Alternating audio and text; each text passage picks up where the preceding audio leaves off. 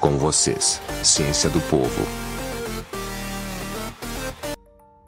O Ciência do Povo de hoje é um pouco diferente e só dá para ser bem entendido com o uso de headphones ou escutado em um bom reprodutor de som. Por quê? Porque hoje iremos falar do ouvido interno e sua capacidade de se regenerar.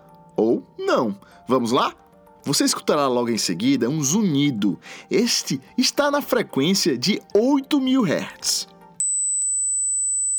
Escutou? Claro, você está vivo e não é surdo ou tem nenhum problema auditivo mais grave. Vamos continuar? Agora 12 mil Hz. Escutou? Provavelmente você tem uma idade abaixo dos 50 anos. Que tal 15 mil Hz? Conseguiu? Então 40 anos ou menos você tem. Agora que tal de 16 mil a 19 mil Hz?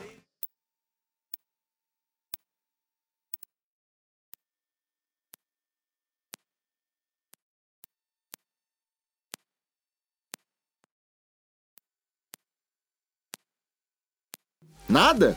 Essas frequências são percebidas apenas para quem tem menos de 20 a 24 anos. E não é o estalido, e sim o zunido criado por cada frequência escutada.